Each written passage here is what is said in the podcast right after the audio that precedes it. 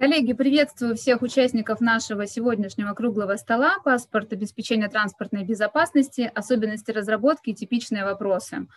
А, по всем видам транспорта уже э, вступили в силу требования по транспортным средствам, у, а, по объектам транспортной инфраструктуры не не категорированным, требования по а, подготовке паспортов. Мы решили собрать наш круглый стол как раз а, для того, чтобы обсудить уже реализованную практику, выявить какую-то проблематику, которая возникла в ходе реализации, подготовить предложение и направить в том числе в, в адрес регулятора, если у коллег, у наших экспертов как раз соберутся вот такие вот проблемные вопросы, которые хотелось бы к октябрю, когда будет э, выпущена, наверное, я надеюсь, э, когда будет выпущена э, учтены наши, ваши поправки, будет внесено это да, в, в, в новые нормативно-правовые акты.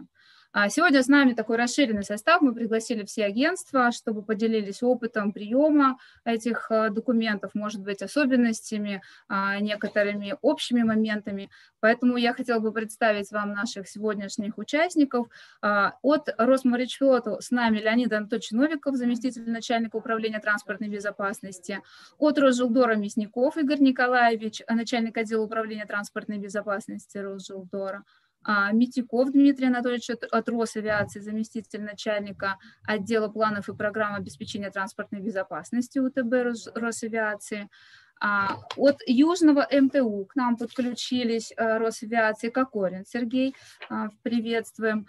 А, Минигула Сергей Георгиевич, президент Федерации авиации общего назначения России, совладелец аэродромного комплекса малой авиации Первушина, генеральный директор АНО ДПО авиационный учебный центр Уфимский учебно-методический центр малой авиации. Алексей Николаевич Аладин, начальник отдела транспортной безопасности компании «Водоход», Адамир Альбертович Горевзянов, эксперт в области транспортной безопасности на транспортных средствах железнодорожного транспорта, Елена Анатольевна Кондрашова, руководитель отдела по работе с автомобильным транспортом компании «Формула безопасности транспорта», Виктор Леонидович Кауров, директор по работе с корпоративными клиентами форм, а, компании «Формула безопасности транспорта». И э, Владимир Юрьевич Копылов, а, направил нам а, от субъекта, тоже представляющего субъекта транспортной инфраструктуры, а, Константин Анатольевич с нами он. А, коллеги, предлагаю перейти к, непосредственно к теме обсуждения. Какие особенности все-таки выявляются у коллег Э, я предлагаю начать вот с нами а, Игорь Николаевич, что Росжилдору. Какие особенности, общие моменты а, в заполнении паспортов вы уже прослеживаете? Может быть, есть какие-то общие вопросы, которые, на которые хотелось бы обратить внимание? И вообще, как э, идет процедура приема и а, приема этих документов от, от коллег? Пожалуйста. Здравствуйте, уважаемые коллеги по, поделимся опытом э, по организации учета э, и приема паспортов э, транспортной безопасности. В целом организовано прием у нас через территориальное управление Росжилдора. Разработаны формы учета территориальном управлении сделаны методические рекомендации, и в соответствии с этими методическими рекомендациями а, данные о количестве принятых паспортов, обеспечения транспортной безопасности а, ежемесячно направляются сюда в Росжилдор, а, непосредственно в отдел по работе с планами обеспечения транспортной безопасности и э, отсюда уже мы э, даем э, данные э, Минтранс. Э, в целом э, мы просим, чтобы вместе с паспортами еще э, субъект нам э, предоставлял э, форму, э, форму ТС э, для того, чтобы э, внести изменения в, реестр.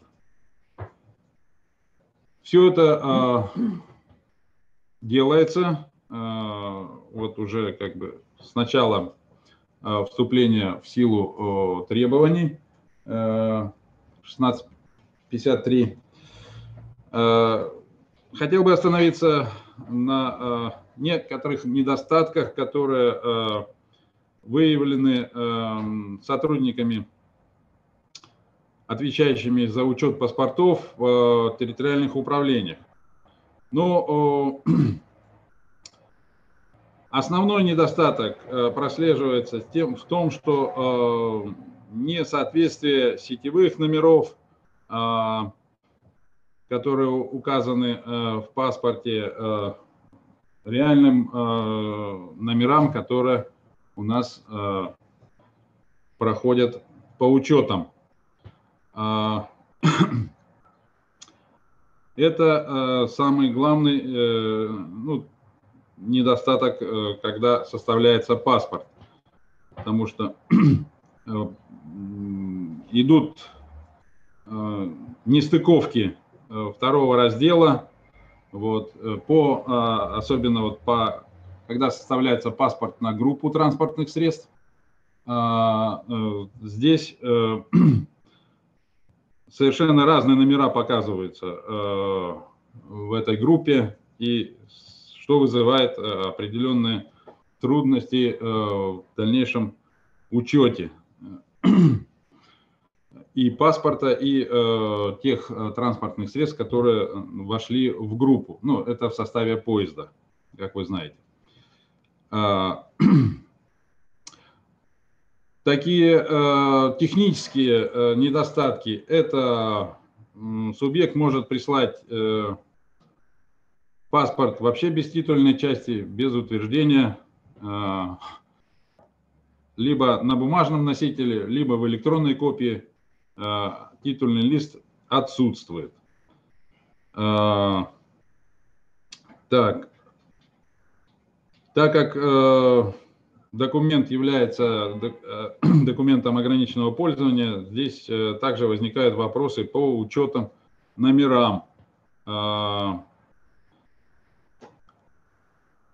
которые э, должны присутствовать на э, документе. Так, э, так как у нас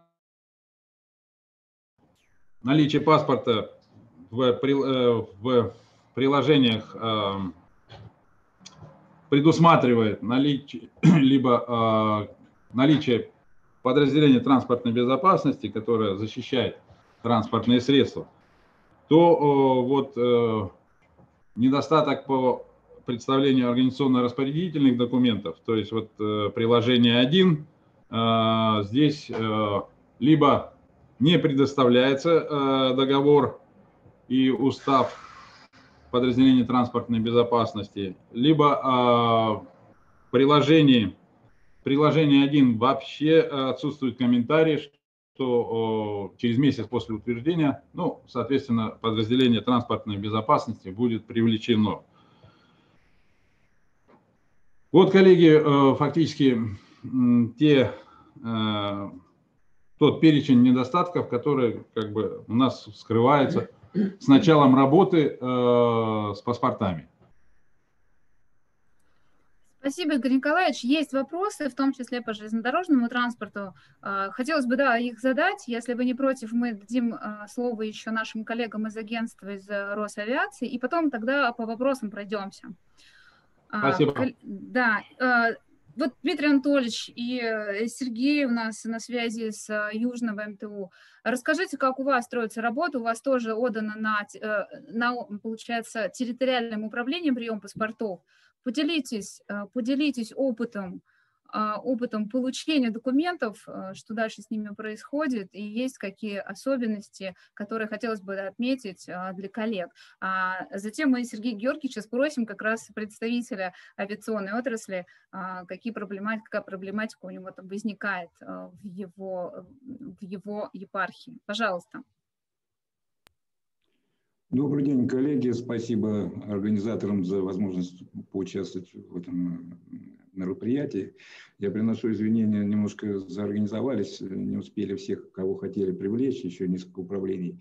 Вот, значит, плюс коллега мой, который должен участвовать эм, в связи с загруженностью большой, вынужден был, так сказать, занимается сейчас вопросами.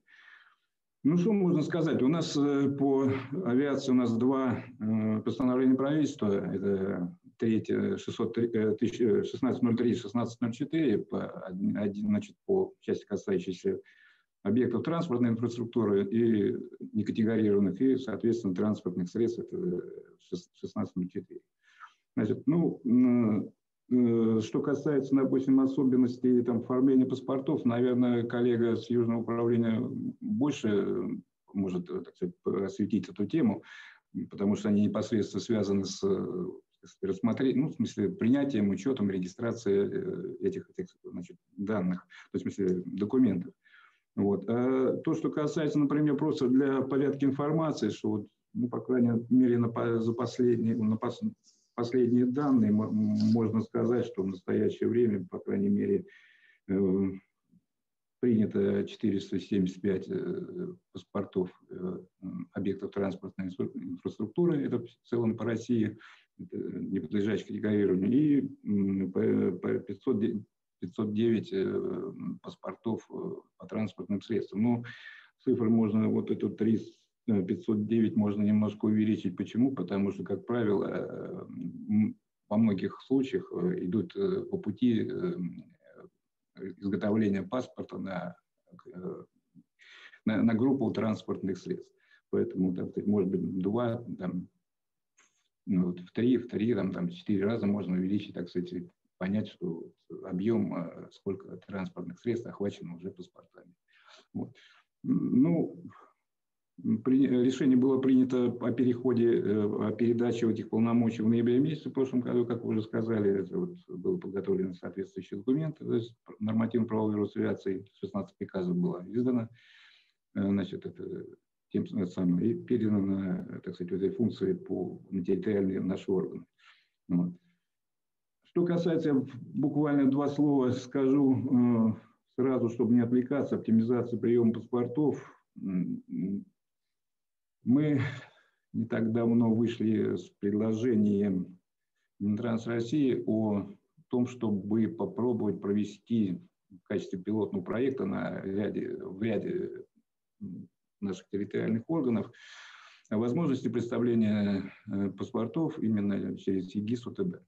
Ну, то есть, как вот это самое, поскольку документы являются ограниченного доступа, сами понимаете, ДСП, поэтому эм, ну, пока вот сейчас ждем, э, как сказать, результат этого самого, так сказать, э, на, на наше, так сказать, предложение. Ну, вот пока вот в такой ситуации. У меня, в принципе, пока все. А, спасибо, э, Дмитрий Анатольевич. Тогда Сергею, я думаю, мы передадим слово сразу из Южного а, территориального управления. Сергей, подключайтесь. Как проходит работа по приему паспортов? А, какие особенности выявляются? Поделитесь опытом. Добрый день, уважаемые коллеги. Слышно меня? Да, вас слышно. Картинка не очень хорошая, но ничего. Главное слышно. Пожалуйста. Добрый день. Хотелось бы отметить, что а, на основании постановления правительства, которое Дмитрий Анатольевич сказал, конечно, то, что касается авиации, а, у нас работа проводится очень большая, у нас очень большой объем, то, что касается индивидуальных предпринимателей, особенности объектов транспортной инфраструктуры и география эксплуатации воздушных судов. Но основные формы, которые, основные недостатки, это э, неправильно понимают сами постановления правительства и не обращают внимания на форму э, оформления самого паспорта. Значит, в приложении постановления правительства есть форма, которая э, нам предлагаемая форма, которая, как правило, должна оформляться. Значит, основные недостатки это отсутствует гриф, то есть документ, как правило, приходит без грифа ДСП да, для служебного пользования. Основные недостатки, то, что не утверждается руководителем данный паспорт. То, что э, забывают присылать э, паспорта или присылают в одиночном печатном экземпляре, да, либо э, электронный вид данного паспорта вообще отсутствует. Или приносят, как правило, приносят, пытаются приносить на дисках то, что нечитаемо, непроверяемо, и информация абсолютно недоступна и находится не та, которая существует в данном паспорте. Сергей, хотела попросить, можно поближе к микрофону? Все-таки звук не очень четкий, да, поближе. Вот, это, в принципе, у нас является основным недостатком. А дальше приходится очень... Слышно меня? Ну, не очень? Стараюсь, стараюсь. Да, да, сейчас получше. Угу. Получше, да? А, и еще один вопрос заключается в том, что паспорта, вот то, что касается непосредственно некатегорированных объектов, у нас э, э, порядка 264 э, площадок приземления, то есть вертодромов так называемых, да, Многие задают вопрос, подлежат они категорированию, не подлежат они категорированию, необходимо на них готовить паспорта, необходимо. Вот этим вопросом приходится очень много разъяснений. Э, приходится рассказывать эксплуатантам, индивидуальным предпринимателям о том, что, э, что подходит под, категори... под понятие категорированного и некатегорированного объекта.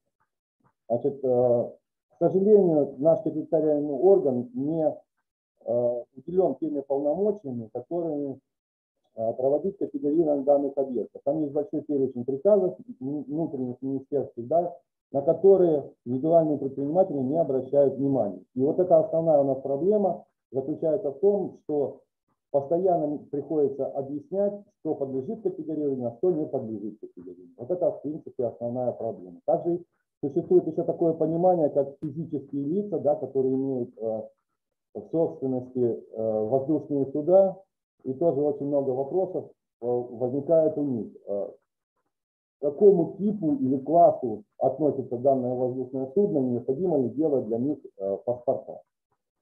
А так в основном работа идет плодотворно, объем очень большой. Стараемся работать. В основном таких глобальных проблем, то, что касается выполнения постановлений правительства, у нас нет. Спасибо, коллеги.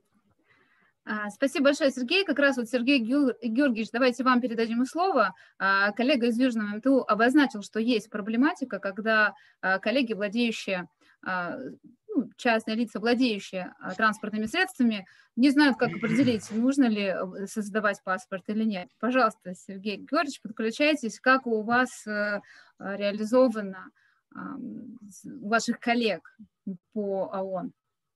Да, коллеги, да, коллеги, здравствуйте. Ну, э, наверное, выступлю, наверное, и как летчик, и как преподаватель воздушного права. Вот в какой, скажем так, области. Ну, первая причина. На нас, на всех, в очень короткий промежуток времени сложилось большое количество нормативных документов. Вот. А, большое количество. То есть это и постановление правительства 1442 о внесении изменений в 1173 по категорированию объектов. Это постановление правительства 1157 по, значит, а, по выводу а, сверхлегких воздушных судов из категории транспортных средств. Это постановление правительства 1603 Э, требования к э, объектам, да, и там и, и постановление правительства там 1604 это требования к воздушным судам. А, в чем главная особенность, хочу, чтобы коллеги правильно поняли, отличие предприятий от авиации общего назначения. То есть, понятно, вот мы сами авиационный учебный центр, да, но мы не предприятие, мы подчиняемся а, федеральному закону 273 э, в основном об образовании и 289 э, именно ФАПу по э, требованиям к авиационным учебным центрам. Но тем не менее мы организация, которая разрабатывает в том числе СУБП, да, систему управления безопасностью полетов. И здесь возникает очень тонкий момент. А, в источниках российского законодательства, ни в одном источнике российского законодательства вы не найдете определение безопасности полетов. Его, его нету. Определение безопасности полетов оно содержится в 19 приложении ИКАО которое четко говорит, что это состояние авиационной системы или авиационной организации, эксплуатирующей воздушного судна, обеспечивающего эксплуатацию, при которой риск возникновения авиационного происшествия снижен до минимума и контролируется. В, об источниках российского воздушного права вы найдете статью 83 Воздушного кодекса. Это что такое авиационная безопасность? Это состояние э, объектов авиационной и инфраструктуры по, по защите там, от вмешательства в деятельность авиации и транспортной безопасности, в том числе э, это 16 ФЗ, э, это состояние системы по защите от вмешательства объектов транспорта. Это всех там речных, воздушных, всевозможных там тележек подвижных там, и всего прочего. И вот в, в этих трех э, терминологиях ООНу, ООНу, чтобы э, прекрасно э, понимали, э, э, очень тяжело, соответственно, разобраться, потому что сам частный пилот, у него нет авиационного предприятия, у него, нет системы управления безопасностью полетов. Да? То есть он просто частный пилот. И когда, например, постановление правительства 16, 1604 требует от него составить паспорт с указанием маршрута, то его там по определению этого маршрута нету, потому что он не выполняет ни коммерческой перевозки пассажиров, у него нету ни регулярных перевозок, ни чартерных.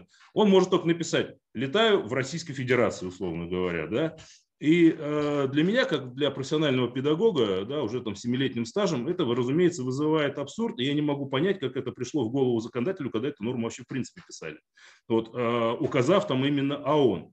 И мы, соответственно, занимаемся разъяснением для того, что а, чтобы, а, условно говоря, а, разложить по пунктам, да, как же влияют вот эти все нормативные акты. Что происходит на аэродромах непосредственно? Да, ну, ну, Росавиация нас практически ну, ну, не касается, да, она, она к нам не приходит, в, в основном приходят органы прокуратуры и, соответственно, УГАНа. Вот, и, соответственно, задают какие-то вопросы. Если э, владельцы аэродромов, э, пилоты не подкованы юридически, и вот разбираться вот в этом всем перечне законодательства достаточно очень тяжело, начиная от того, что запомнить эти цифры, э, там, условно говоря, а, а, какое постановление откуда принято, где искать определение безопасности полетов, где искать определение а, авиационной безопасности и транспортной безопасности, а это три разных совершенно определения, три. К тому же лезть в 19 приложение ИКАО, там, да, которое ноги растут от Чикагской конвенции, принятой в 1944 году. Ну, э, это я знаю, да, как, как преподаватель. А пилот, поверьте, э, у меня инспектора, которые приходят, мне не могут назвать определение безопасности полетов. У меня работник прокуратуры, вот они приходят проверять, и у каждого свои требования. ФСБ считает, что безопасность полетов э, в том, чтобы там не, не вылетать за государственную границу. Транспортная прокуратура считает, что у них безопасность полета, что у вас там полоса кривая там, или еще что-то. А, там, э, транспортная полиция считает, что нельзя там бивни мамонтов возить, условно говоря. Да? А у кого-то еще считает, что ветер дует не в ту сторону, поэтому самолет может куда-то там снести. И вот э, когда нету критериев безопасности, да, что он должен помолиться перед полетом, там, с парашютом сесть, э, не знаю, там, и там, намаз почитать, вот, то, соответственно, у всех пределы безопасности получаются ну, совершенно разные. То есть каждый понимает в силу своей должности. И вот в этом мы должны каким-то образом вот всю нашу систему правовую, да, правовую систему, включая источники воздушного права, увязать.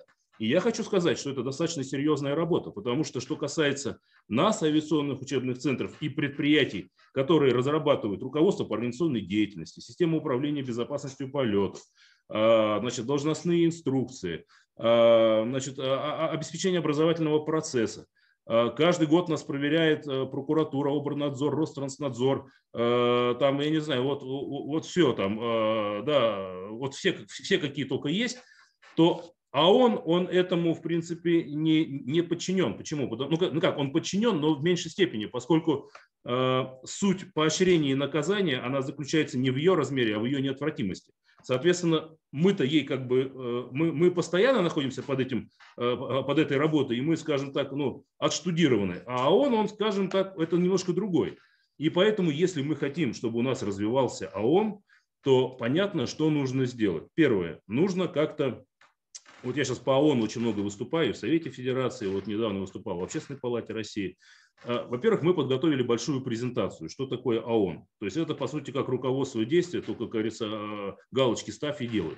Вот. Э, второе, э, ну, э, мы должны понять, где же должен быть отдел по работе с авиацией общего назначения. В Минтрансе его нету, в Росавиации его нету. У нас отдел по работе с ООНом находится только в Угане. То есть, если человек думает, что развитие авиации общего назначения через карание должно быть, потому что, ну, УГАН – это надзорный орган, это карательный орган. Ну, здесь, я думаю, надо э, немножко поработать в области психологии там, или нейрофизиологии, например, потому что развивать через карательные функции, ну, это такая немножко манипуляция надежды. Вот, соответственно, э, тут надо либо крестик снять, либо трусы одеть, одно из двух. Вот, соответственно, а, если, если заниматься, соответственно, развитием ООН, то заниматься через слово «развитие», а не через слово «пресечение». А, ну, это вот такой идеологический вопрос. Поэтому э, хорошо, что э, я как бы руководитель Федерации ООН России и действующий пилот, и владелец аэродрома авиационного учебного центра, и как преподаватель у меня есть возможность доносить через частные чаты, там, не знаю, через что-то. Но, опять-таки, люди, которые на меня подписаны, это, ну, там, около там, э, двух тысяч человек, да, в стране. А у нас все же э, с разным уровнем подготовки, и, там, и в законе, не в законе, может, там, я уже не делю, да, э, это около 7 тысяч человек. И поэтому э, тяжело э, иногда вот донести, потому что правовая культура, конечно, и наших пилотов, она тоже находится не на, не на высоком уровне. И Э, мы все вместе ведем эту разъяснительную работу, в том числе и, там, и с Росавиацией, и с Роснадзором, и, с прокуратурой. Э, ну, каждый просто на своем языке. Э, мы, может быть, где-то на более понятном, на более лояльном, они где-то, может быть, на более строгом. И вот этот вот эволютивный процесс, чтобы мы его ускорили, нужно все же развернуться в сторону ООНа, ну как-то, я не знаю, вот не пол телом, а полным телом. Поэтому я надеюсь, я, вам, я, наверное, сброшу свою презентацию по авиации общего назначения, буду вам признателен, если вы выложите на своих ресурсах. И все заинтересованные стороны, включая органы государственной власти, с которыми мы очень плотно работаем, взаимодействуем, слава богу, хорошо и понимаем, и в диалоге мы всегда находимся, и можем друг другу объясниться, и даже вот через такие, скажем так, семинары, то есть чтобы все же отношение к ООНу было вот именно отношение как к ООНу. Спасибо. Сергей Георгиевич, спасибо большое за, за ваше выступление. Да, обязательно разместим презентацию. Скорее всего, а, ну, вы обозначили, что да, кое, как, э, кое у кого не хватает компетенции, может быть, да, по некоторым вопросам законодательным. Скорее всего, по составлению паспортов тоже, наверное, вопросы возникают. И вот у нас общий вопрос ко всем агентствам, ко всем представителям. А, кто в итоге-то вообще может заниматься разработкой и заполнением э, паспортов? Потому что а, ну, например, мы обозначили, что это а, данные закрытого доступа, а есть компании, которые занимаются разработкой паспортов э, на коммерческой основе. Есть ли какие-то требования к тем, кто может это делать? Это любой, либо это любой ИПшник может взять, составить паспорт, э, его компании СТИ передать э, для дальнейшей передачи в агентство. Коллеги, присоединяйтесь, Дмитрий Анатольевич, Игорь Николаевич, э, как у вас, по-вашему, все-таки, кто может разрабатывать паспорт? Ведь э, в, самой, в самом субъекте паспорт должен разрабатывать э, аттестованный специалист.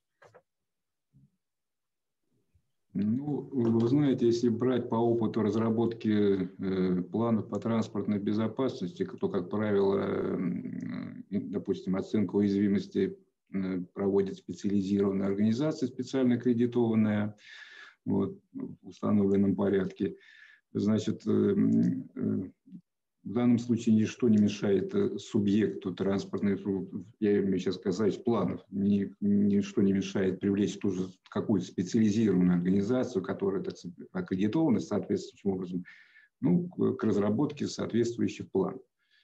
Ну, если здесь надо рассматривать вопрос с точки зрения финансовых возможностей организации. Поэтому любое, любое вот это, это договорные, договорные обязательства, понятно, финансовая сторона вопроса, поэтому и стоимость соответствующей возможности те, той или иной организации, которая вот собирается, допустим, что-то делать. Поэтому здесь надо из этого исходить. Только, только все, надо эти вопросы так учитывать в данном вопросе. А так, в принципе, у нас э, по закону, в принципе, сам субъект, вот так, организация разрабатывает план, проводит, проводит э, акт ну, обследования, потом на основании чего готовить там, сказать, вот эти э, паспорта. Поэтому ну, это законом предусмотрено. Ну, в принципе, никто, не, наверное, не, ограничений в прямой постановке вопроса нет. Игорь Спасибо. Николаевич, э, да, поддержите э, Дмитрий Анатольевич, или есть у вас э, в агентстве тоже какие-то критерии по э, приему паспортов и разработчику этого паспорта? Мы считаем, э, поддерживаем Дмитрия Анатольевича, э, также осуществляется э, субъектом и лицо аттестованное и допущенное по работе, к работе с в сфере транспортной безопасности, то есть имеющие категорию, и субъекты разрабатывают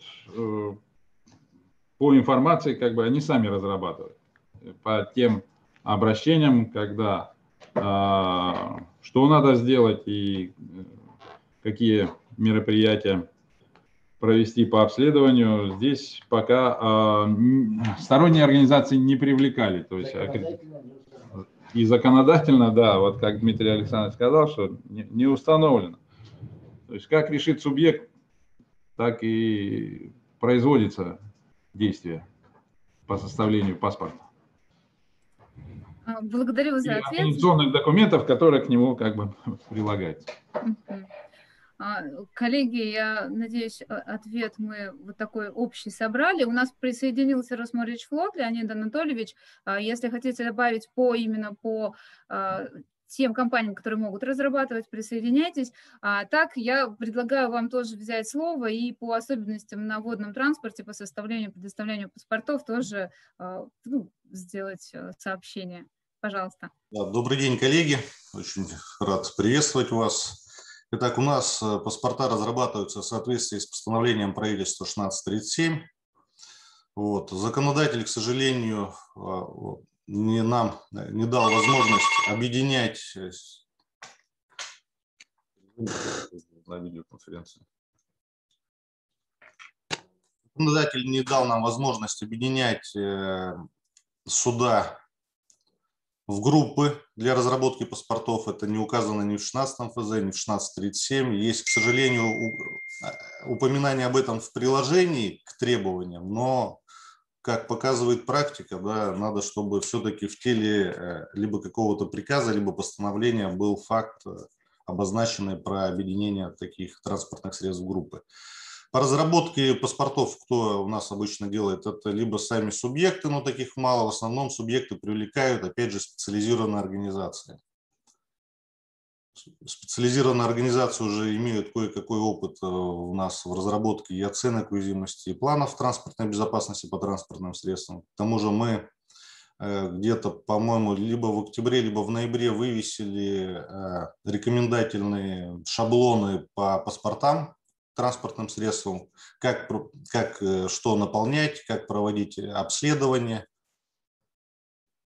Вот, в принципе, это дало, наверное, большую помощь и субъектам для самостоятельной разработки паспорта, так и для специализированных организаций, чтобы было понимание, да, что должно быть там, чтобы не было никаких там вопросов, насколько я понимаю, со стороны надзорных органов. Да, спасибо, Леонид Анатольевич. Как раз хотела отметить, что на самом деле, да, на сайте Росморречтота размещены методические указания по составлению паспорта, заполнению.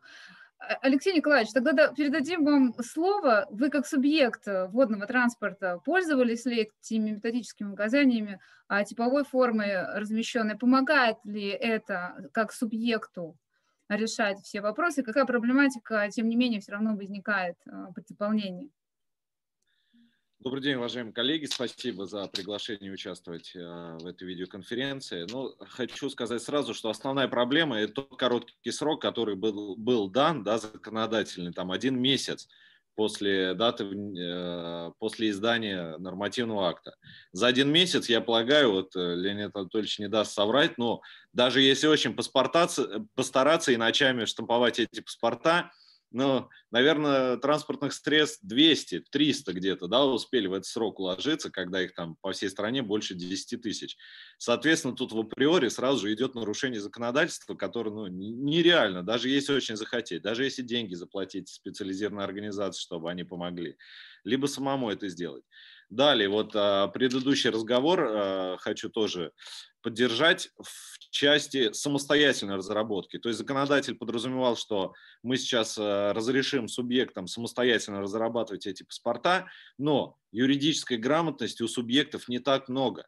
По пальцам можно пересчитать по всем видам транспорта, сколько людей действительно справятся с этим. И зная своих коллег, которые очень подкованы в этих вопросах, которые начинали самостоятельно паспорта разрабатывать, в итоге пошли специализироваться централизированной организации, потому что в части упрощений все равно ничего не изменилось. Более того, а, появился ряд вопросов, на которые просто невозможно а, получить ответ, а, и до сих пор мы не можем приложить к паспорту, например, порядок передачи данных с технических средств. Мы уже написали письма в компетентные органы, чтобы нам дали как бы консультацию, как нам быть. Мы готовы это сделать, но опять же в априори мы законодательные акты просто перепутали местами по дате их выпуска. Все, исключительно из-за этого. Дальше остаются открытые вопросы в части э, внесения корректур. Почему убрали этот пункт, который, в принципе, по постановлению правительства 678 был в планах, и мы могли откорректировать план спокойно, то сейчас мы единственное нашли формулировку там э, при изменении э, наполняемости паспорта вы должны переутвердить его и перенаправить на согласование в агентство. А, вопрос открытый, потому что, образно говоря, поменялся приказ о назначении ответственных лиц по компании. Да, я должен два экземпляра переделать, не два, на все транспортные средства компании. То есть у меня идет там общий приказ по всем транспортным средствам, а это мне надо переделать порядка, наверное, 40 с лишним паспортов. А, и в этих случаях как бы нет четкого понимания, в каких конкретно моментах мы должны переутвердить паспорт, а в каких все-таки мы можем самостоятельно внести. Хотелось бы слышать, да, это вопрос больше не к регуляторам, а к законодателям. А, но мы надеемся, я уже слышал, что сейчас прорабатывается момент э, корректировки постановления. Будем надеяться, что что-то изменится, но надеюсь, паспорт менять не придется. Просто какое-то разъяснение. А, дальше есть такой сложный момент в части, вот если касается, что э, субъект сам разрабатывает паспорт, проводит вот эту методику обследования. И в методика обследования должна включать в себя э, ну, раз, э, поряд, э, разные формулы, графики. Также хочу сказать, что мы как развитый субъект, так скажем, да, не до конца понимаем необходимость в этих методиках, нет четкого понимания, какие методики применять. Хотелось бы как бы, ну, расширенного пояснения от законодателя, какими методиками надо пользоваться потому что люди, которые ответственно подошли к этому вопросу, написали по своим методикам, как это все они увидели, да, но получили претензию от э, Ространснадзора. И они не понимают, почему так произошло. Вроде как бы основная цель вообще смена законодательства, наделение полномочий субъектам самостоятельно делать. Это снижение финансовой нагрузки, снижение административной нагрузки. Ну, получается, что как-то мы запутались все. А дальше много лишнего как бы в паспорте, я считаю, потому что все а, определения, а, вступление, там, гидрографическое расположение транспортного средства, где оно эксплуатируется, да, это важно, но я считаю, что есть более важные вещи, например, в постановлении правительства 678 а, был орган документа, это порядок реагирования сил ОТБ на НВ. Сейчас этого нет, но зато есть порядок реагирования на полученную информацию, о повышении уровня сил ОТБ. То есть мы как-то путаем тех людей, у которых и так, в принципе, юридической грамотности мало. А, вижу необходимость в том, что дать четкие а, разъяснения, ну, должны быть прописаны четкие понятия и разъяснения, как действовать, там, бьют, беги, там, а, невозможно бежать, дерись, и вот что-то подобного рода, да, более понятно и применительно к практическим мероприятиям. А, далее есть такой момент а, прописан. При отсутствии ПТБ на АТИ, с которым осуществляется технологическое взаимодействие, осуществляется осмотр объектов досмотра с применением технических средств силами ОТБТС.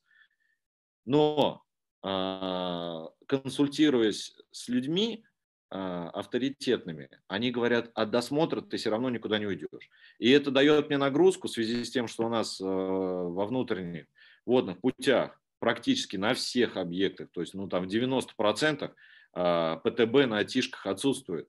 Это дает мне огромную нагрузку, когда я начинаю включать а, ПТБшников и вожу их на транспортных средствах. Эм, это огромная нагрузка, да. Параллельно мы, бы, мы изначально были рады, да, осмотр объекта. В принципе, ребята подготовленные, научу держать металлодетектор сертифицированный, они будут осматривать э, пассажиров. Но на практике это неприменимо. На практике это неприменимо. Поэтому тоже хотелось бы четкого понимания. В принципе, наличие договора с ПТБ транспортных средств касается только при повышенном уровне номер три. А, и, и параллельно, да, в приложении номер один с меня требует ПТБ. Да, естественно, мы это все сделали, мы опять привлекли ПТБ, мы опять э, сотрудников ПТБ посадили на транспортные средства, но это не изменило ситуацию. То есть ради чего мы меняли тогда законодательство. А, дальше реализовать паспорт в течение 9 месяцев с даты там, эксплуатации транспортных средств. Нету четкой формулировки, потому что мы, например, выводим сюда из эксплуатации каждый год, составляем на это приказ. И вот как посмотрит на это контролирующий орган, а, многие будут пользоваться этой уловкой наоборот, что я вывожу, я ввел, вот приказ на вот в эксплуатацию там в 2021 году, например. 9 месяцев у меня кончится в январе. Вот, поэтому тоже как бы это то ли хитрость, то ли недопонимание, и нам хотелось бы четкого пояснения. А, дальше, а, напомню, я на конференции, когда в Ростове докладывал в части рейдовых осмотров, а у меня в том году из 14 эксплуатируемых судов было 16 рейдовых осмотров. А, если брать во внимание 294 федеральный закон о защите юридических лиц, который сейчас уже в новой редакции с 1 июля по 248 номером вступает в силу, то там есть четкие формулировки в части недопустимости проверки соблюдения одних и тех же обязательных требований несколькими контролируемыми органами в отношении одного объекта а, контроля. У меня были такие претенденты, когда у меня одно судно проверяли в нескольких регионах два раза. Далее по 248 федеральному закону сказано, что э, будет создана единая база, где и субъект может отследить любой вид контрольно-надзорной деятельности. Будет ли создана эта база в части рейдовых осмотров? Дабы избежать повторного э, осмотра судна, а, как правило, как правило, инспекторам еще приходится доказывать, что тот или иной момент а, ну, неприменим к данному транспортному средству или в данных условиях, или еще что-то. И начинается бюрократическая волокита в части ответа, а, точнее, предоставления возражений на предостережение. Это, опять же, лишняя административная бюрократическая нагрузка на субъекты, в принципе, от чего мы стараемся уйти. Вот. И в части цифровизации, да, одна из тем была, тут, наверное, кто-то из докладчиков будет эту тему поднимать, у нас тоже, в принципе, есть предложение э, создать единую базу, например, та же защита инфотранс может предоставить площадку, чтобы субъекты, если уж их наделили полномочиями самостоятельно разрабатывать паспорта, вбивали технические характеристики судна, ответственных лиц, подгружали договор с ПТБ, подгружали приказ о назначении, и система автоматически формировала этот паспорт, чтобы один экземпляр шел в агентство, один в УГАН, там, а, и один можно было распечатать субъекту. Вот, вот 21 век, технологии шагают, а мы все до сих пор там что-то пытаемся на бумагу перенести, причем каждый год это перепечатываем. А, уже не один принтер за время своей работы поменял. Вот. Поэтому, в принципе, проблемы в паспортах, они есть. А, сочувствую тем, кто а, очень, так сказать, ну, кому это очень сложно сделать. Потому что то предприятие, которое и так, в принципе, зарабатывает немного, ему ставят команду разработать, раз законодатель прописал, он просто опускает руки, у него не получается, он бежит за советами, в итоге нарушает сроки и все равно получает. Вот хотелось бы современного подхода к этим всем а, реалиям, законодательства и требования. А, вот жалко, законодатель нет, но мое выступление, оно как бы больше к законодателю направлено. Спасибо. Все. Благодарю, Алексей Николаевич. Конечно, а, вы, вы тоже обозначили, что цифровизация, ну, это, это требование времени. Мы уже услышали от Росавиации, что они тоже с таким предложением вышли. Я надеюсь, что до законодателя мы, мы к этому приложим все усилия, чтобы до законодателя наши предложения дошли. А, по поводу цифровизации, Игорь Николаевич, на самом деле есть вопросы, когда же наконец-то субъекты могут, смогут воспользоваться цифровой передачей данных по паспортам, а, может быть, есть уже понимание, какая-то перспектива, и хотела а, потом передать слово Дамиру Альбертовичу, который, может быть, тоже обозначит момент. Э, Алексей Николаевич обозначил, что при введении третьего уровня надо в короткий срок э, на объекте взять где-то досмотровиков, поставить досмотровое оборудование. Как с этой проблемой разбираться? Может быть, на железнодорожном транспорте э, Дамир Альбертович подскажет, он имеет огромный опыт при работе с железнодорожными транспортными средствами, да, может быть, есть понимание. Поэтому, Игорь Николаевич, когда цифровизация войдет в наш дом, а Идамир Альбертович тоже расскажите, как при введении третьего уровня, что делать оперативно. Предлагаю Игорь Николаевич начать. Так, сейчас, минутку. Ну, коллеги, э, по цифровизации здесь э, пока у нас э, разработки паспортов этот вопрос не коснулся, потому что ЗИД занят разработкой шаблона оценки уязвимости и плана, поэтому четких горизонтов пока назвать не, не могу. А, спасибо. Но, ну, ага. Немного отвлекся. А, что по третьему уровню? Какой вопрос был? Я... Э, а, третий уровень. Если на объекте э, вводит третий уровень, то, соответственно, возникает требование по досмотру э, людей, там, пассажиров, и как, э, если он первой, второй категории, а, как э, это быстро сделать, если на объекте этого изначально не предусмотрено? Mm. Ну, на транспортном средстве там... Или на, объекте, в чем вопрос? Так, э, да, э, как бы на объекте или на транспортном средстве, потому что а... сейчас в основном э, вот э, по железнодорожной отрасли э, паспорта составлены на транспортные средства. А с 15 апреля э, вступил в силу э, как говорит, постановление правительства, касающееся объектов транспортной инфраструктуры, но вот на прошлом круглом столе Виктор Михайлович озвучил, что нету, то есть пока еще реестр не составлен. Еще не выделены. Да, группа а объектов, группа объектов а, не требующие категорирования, еще не выделена.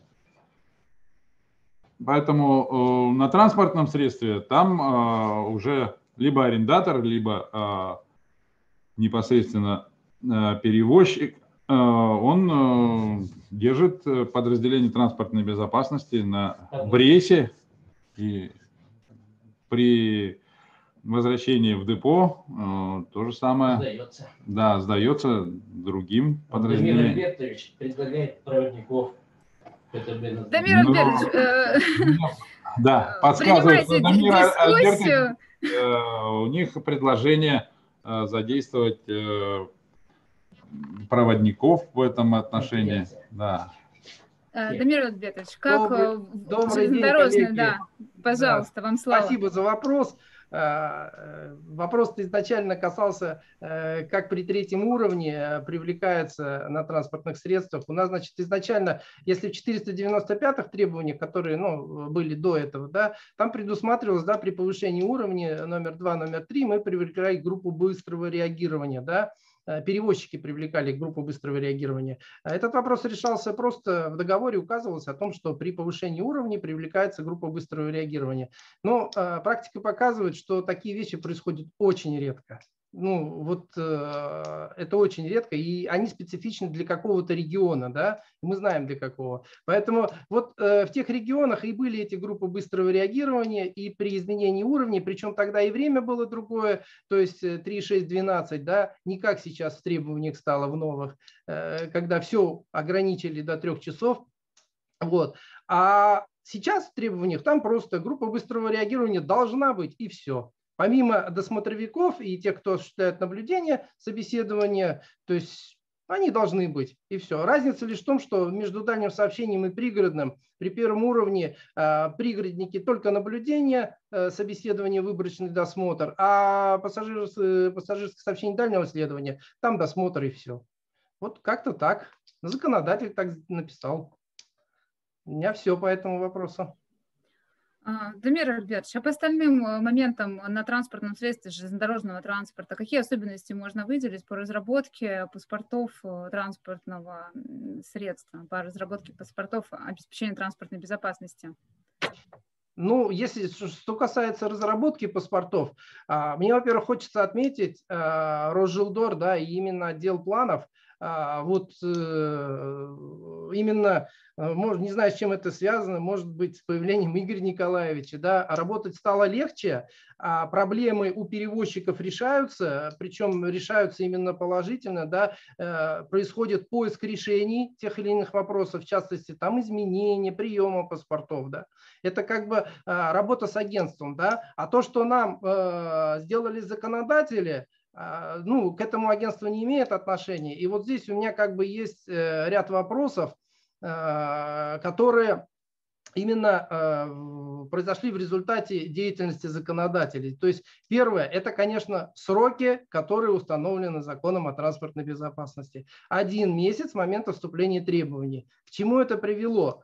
А, перевозчики все кинулись разрабатывать паспорта валом, коробками, а некоторые тоннами понесли это все в территориальное управление. Это э, не образ какой-то, это реально так и есть. Территориальное управление завалили просто этими паспортами в очень короткий срок. При этом ни одно транспортное средство на тот момент еще не было идентифицировано. То есть оно не имело уникальный реестровый номер. А, вот. А если вы знаете, что реестровый номер, он не зря имеет буквенные значения, чтобы в программном э, счете это было легче обеспечить э, работу программы. Да? Вот. И поэтому и появились эти путаницы с сетевыми номерами, о которых говорил вот Игорь Николаевич. Э, а самое главное, сетевой номер, он не является уникальным. То есть транспортное средство на период жизни может несколько раз поменять сетевой номер. И вот здесь начинается вот эта путаница. Э, то есть э, территориалы получают с одним э, сетевым номером, а оказывается через три месяца этот вагон уже с другим сетевым номером.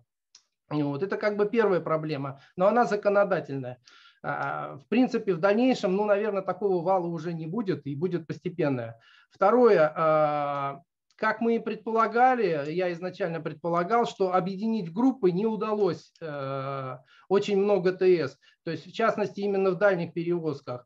А если это технологически не один э, подвижной состав, как Тальга, допустим, да, то тогда это просто один вагон. И в результате ну, ну, перевозчики просто разрабатывают на каждое транспортное средство а, а, паспорт. И это э, тысячи тысячи, то есть это даже не десятки, а это тысячи, и там иногда и больше десятков тысяч паспортов. А, ну, у пригородных, э, у них там более-менее удалось объединить в группы, то есть мотор-вагонный, головной и прицепной вагон, да, они как бы объединили. У них немножко меньше стало паспортов. Но у дальнего сообщения а, ситуация очень такая критичная. Э, в этом плане получилось огромное количество паспортов. А это, в свою очередь, и ведет следующую проблему, которая выявилась э, в ходе уже реализации паспортов. А, и многие здесь даже не только на железнодорожном транспорте, но авиации и морской транспорт говорили, что вот разделы 2 э, допустим, это номера пассажирского поезда, маршрут перевозки и разделы 5 ответственные лица и номера там приказов по ответственным это ну, данные из-за технологических процессов функционирования пассажирского поезда, а, они не могут быть постоянными в процессе эксплуатации. То есть у нас есть сезонность, перевозок, да, у нас есть направления, там какие-то соревнования случились, да, в этой в регионе, там международные, да, начинается концентрация всего подвижного состава в этом направлении, он передается а, в командировку, либо он передается потом на постоянно, и вот эта постоянная смена, то есть э, эти разделы, они не, не являются постоянными, то есть здесь однозначно а, нужно менять. Ну и сам подход, я это уже неоднократно говорил, а, в том числе и когда были планы обеспечения транспортной безопасности. То есть если на других видах транспорта, там а, речное и морское судно да, управляет капитан, воздушное судно управляет капитан, да, городской общественный транспорт, там любой есть водитель, то у транспортного, у пассажирского вагона нету никого, кто им управляет. То есть есть только поезд, Э, который осуществляет перевозку пассажиров. Вот это и должно быть транспортным средством. Ну, как бы вот основные проблемы. И э, спасибо. Спасибо вам. А, на самом деле нет, а, получается, некоторой а, специфики да, по видам транспорта обязали, но не учли некоторую специфику, которая касается, например, вот в вашем случае да, состава поезда. А, у нас на связи как раз компания, которая занимается разработкой паспортов. А, Виктор Леонидович, а, по морскому речному виду транспорта, какой опыт был? Алексей Николаевич как субъект обозначил вопросы. К вам поступает, наверное, формула безопасности транспорта много, стекается информация, э, просьб, требований, заказов да, на разработку.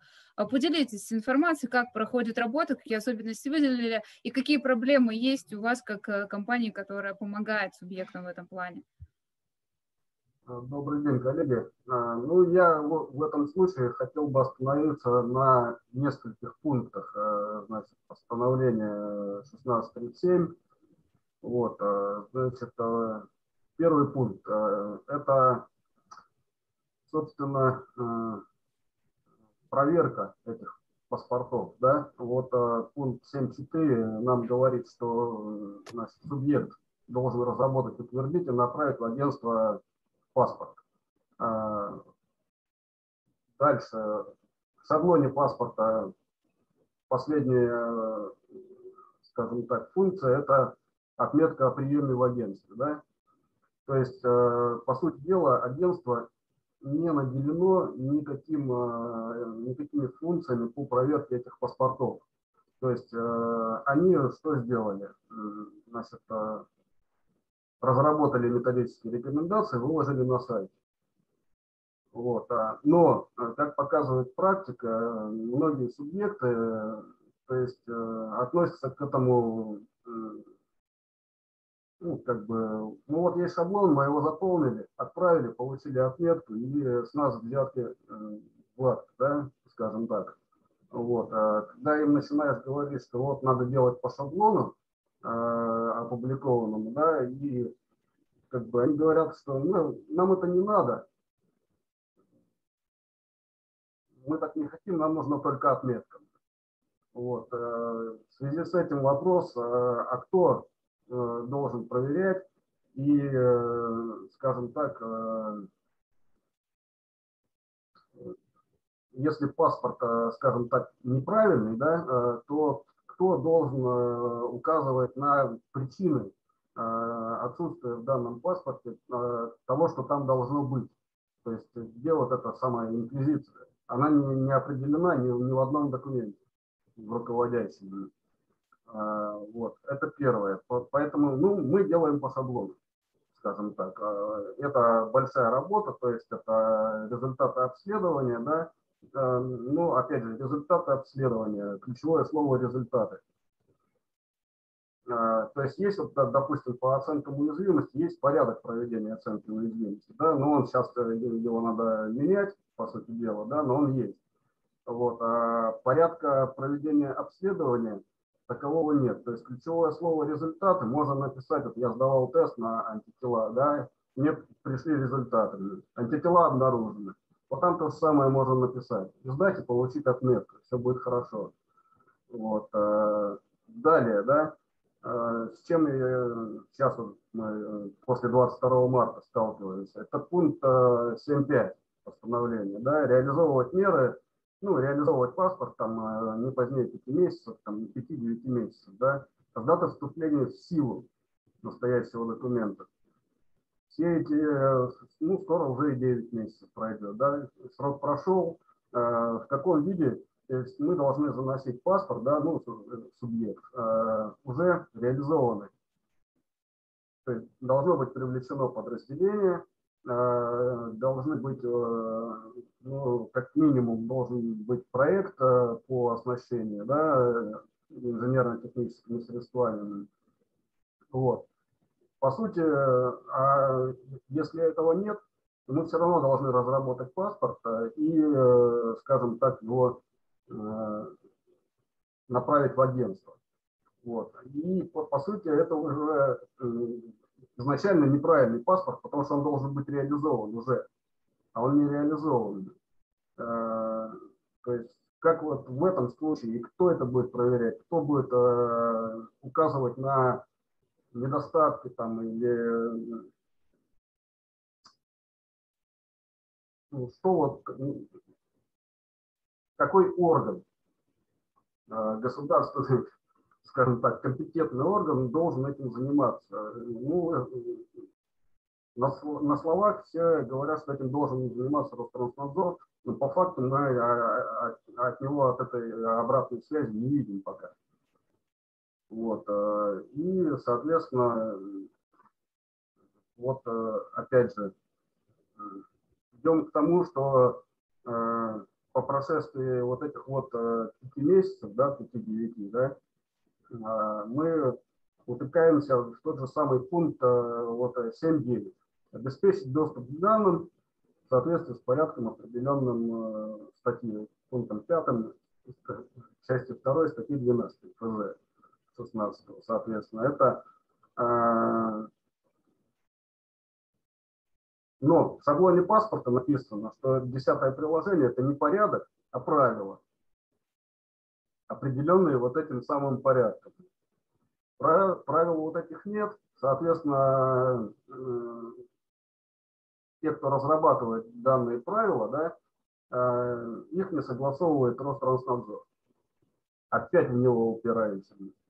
Э, то есть, ну, это получается Минтранс и Ространснадзор. То есть опять, опять надо сдавать неправильный паспорт, который никто не проверяет, я так понимаю. Это, я имею в виду, агентство не наделено э, этими полномочиями ну и больше никто не наделен. Нет, нет ни, ни одного документа о наделении, скажем так, вот этими вот э, функциями какого-либо органа по проверке.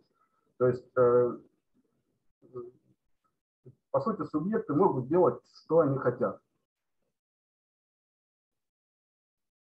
Чем все и занимается. А кто это будет регулировать, непонятно. Вот. Опять же, да, вот э, господин Аладдин, что говорил э, про он имел в виду пункт 7.14.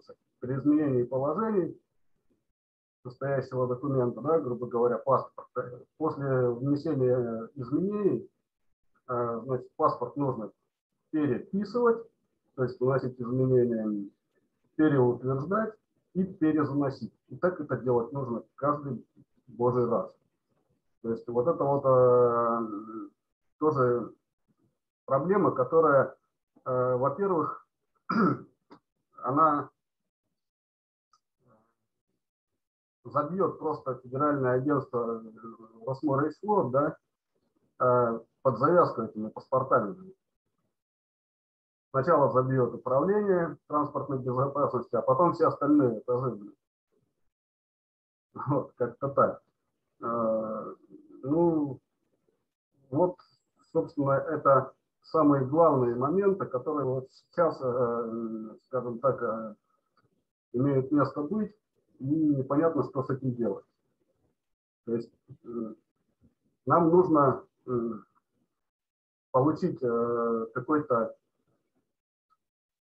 орган, который будет на законном основании, то есть вычитывать все эти паспорта, и вот как раньше, э, собственно, в Росморисфлоте делали там, отказ с указанием причин, да, вот э, примерно то же самое должно быть и э, с паспортами. То есть либо он правильный утверждает, да, согласовывает, либо вот э, э ну, что-то, какой-то документ в виде отказа с указанием причин субъект, э, ну, либо мы как специализированная организация понимали, что вот э, работа сделана, вот эта работа сделана правильно, а вот это неправильно. И почему неправильно? То есть переделайте, перезаносите.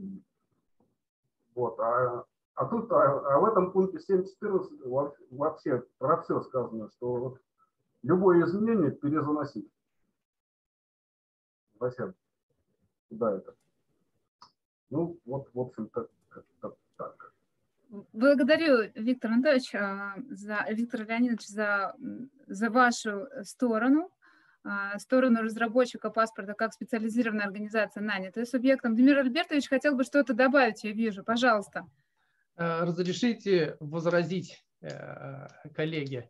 Э, столько лет боролись за то, чтобы не утверждать этот паспорт, за то, что федеральное агентство а, в это не влезало. Все это связано с тем, что открываем 16 федеральный закон и читаем. За обеспечение транспортной безопасности АТТС отвечает. Вот тот, кто отвечает, это его головная боль. Что там в этом паспорте содержится, что там в этом плане содержится. А проверять его будут потом Ространснадзор. Уверяю вас, он переходит к перевозчикам, открывает этот документ, и вот когда ему заняться нечем, да, вот этому инспектору, он сидит, читает каждую буковку. И не то, что технические ошибки он там найдет, да, он там выкопает, а почему вот эта фамилия не соответствует, а где у вас вот этот человек, а же он же у вас уволен, вот у вас недостоверные сведения, вот вам штраф 50 тысяч. Вот и все. Нет, Что, я, имел виду, я имел в виду не совсем это. Я имел в виду то, что э, паспорта не могут быть э, разные по сути. Должен быть какой-то определенный шаблон э, наполнения этого паспорта, э, к э, которому должны следовать все. То есть э, вот у нас, допустим, паспорт там за 200 листов переваривает. Мы там все делаем, э, э, раскрываем все пункты, которые надо раскрыть, да, а кто-то делает на 60 листов. Я вот про результаты обследования я говорил. Ключевое слово результаты. Антитела обнаружены или не обнаружены? Понимаете? А что там должно в этих э, быть результатах? Каждый э, как хочет, так и пишет. Здесь вопрос взаимодействия с федеральным агентством. То есть вот взаимодействуйте с федеральным агентством, и уверяю вас, вы придете к единому знаменателю. Тоже так же сделали многие компании на железнодорожном транспорте. Поэтому форма паспортов и содержание приблизительно у всех одинаковые. Даже вне зависимости от того, что нету шаблона на сайте Междудона. Наделено полномочиями проверять паспорта. В том-то вся и суть. Они просто ставят отметку о приеме. То есть они проверили на правильность, э, ну, вот, вот судя по тому, что написано в 1637, э, их э, как агентство должно только поставить отметку. А что там внутри? Ну, посмотрят они, да, да, заполнено, там, грубо говоря, по э, пунктам шаблона паспорта, они заполнены, да. Одна-две строчки есть, все, достаточно, можно ставить отметку, они поставят. Леонид Анатольевич, э, вас тут упоминают, э, упоминают как агентство. Пожалуйста, присоединяйтесь. Замечательно, замечательно. Такая дискуссия хорошая. Да, правда, да. У нас полномочий заглядывать, учитывать каждую букву в паспорте нету. Но при этом мы туда все равно там, э, глазиками довлазим. Это неправда, что мы не читаем их, не проверяем, а мы проверяем на соответствие, опять же, 1637, на соответствие и приложению, чтобы все были приложения заполнены, те, которые должны быть поданы. Мы проверяем структуру, проверяем. А, да, мы не можем четко э, субъекту указывать, да, что результаты нас э, там совсем не устраивают по обследованию. Есть результаты, как и Виктор Леонидович сказал, на одном, на двух листах, но если там нет результатов, что нам позволяет 16 ФЗ осматривать на соответствие вызовам и угрозам, если нету это, э, э, этого описательного момента в этих результатах, да, мы обязательно эту информацию по этому паспорту направляем в Ространснадзор. Если как только в паспорте нет определенных приложений и так далее, либо эти приложения настолько формально собраны, мы тут же тоже эту информацию по этому субъекту направляем в Ространснадзор. То есть мы с Ространснадзором достаточно плотно по паспортам на морском и речном транспорте работаем. У нас есть отзывы да, из Ространснадзора, из территориальных управлений центрального аппарата, что они да, выходят на проверки к этим субъектам, и начинают с ними досконально рассматривать их э, документы по транспортной безопасности в части то, что написано да, в паспорте транспортного средства. Да, у нас бывают перегибы, бывают так, что нам субъекты заносят э, паспорт на транспортное средство на двух листах. Такие паспорта мы в первый же день после получения направляем в Ространснадзор, и они с удовольствием выходят, опять же, к этому субъекту, да, и начинают учить э, его правильно читать нормативно-правовые акты в области транспортной безопасности и правильно оформлять паспорт. Опять же, шаблон и рекомендации по заполнению у нас на сайте размещены, да, но каждый субъект э, считает нужным там что-то убрать, что-то добавить. Тут мы вот к сожалению, все усмотреть, да, предусмотреть невозможно, но я говорю, шаблон у нас есть, субъекты, кто-то самостоятельно заполняет, пытается заполнить этот шаблон, кто-то там, со, у кого-то со второго, с третьего раза получается этот шаблон заполнить, потому что бывает, опять же, по нашим шаблонам, которые у нас на сайте рекомендованы для субъектов, э, субъект пытается заполнить, у него не получается, мы это видим, мы указываем и субъекту, и информируем, опять же, Росфинанснадзор по этому паспорту. Субъект э, бывает так, что исправляет и вносит изменения в свой утвержденный паспорт намного раньше, чем к нему приходит Ространснадзор проверять тот первый паспорт, который он утвердил. Леонид Иванович, благодарю. Э, к сожалению, Ространснадзор сегодня не смог присоединиться. Да, у них сегодня э, большое мероприятие у стен Кремля, поэтому может быть, если какие-то вопросы мы аккумулируем, то мы коллегам ВТБ обязательно направим. А, Еще возник вопрос ко всем агентствам, сразу его задам, а потом, э, Константин Анатольевич, хочу вам передать слово как представителю автомобильной отрасли. У нас, к сожалению, Федеральное дорожное агентство тоже по, по производственным а, моментом не смог присоединиться, поэтому готовьтесь. А сейчас вот есть вопрос а, общий для всех агентств. Как происходит процесс согласования паспорта с ФСБ и МВД? Нужно ли это делать для всех объектов ИТС? А если вот эта процедура согласования, проводится ли она или паспорт просто оседает на полках, коллеги? Ну, Рос... Могу сказать, что за Росмаришлот. Росмаришлот получаемые паспорта не согласовывает ни с МВД, ни с ФСБ.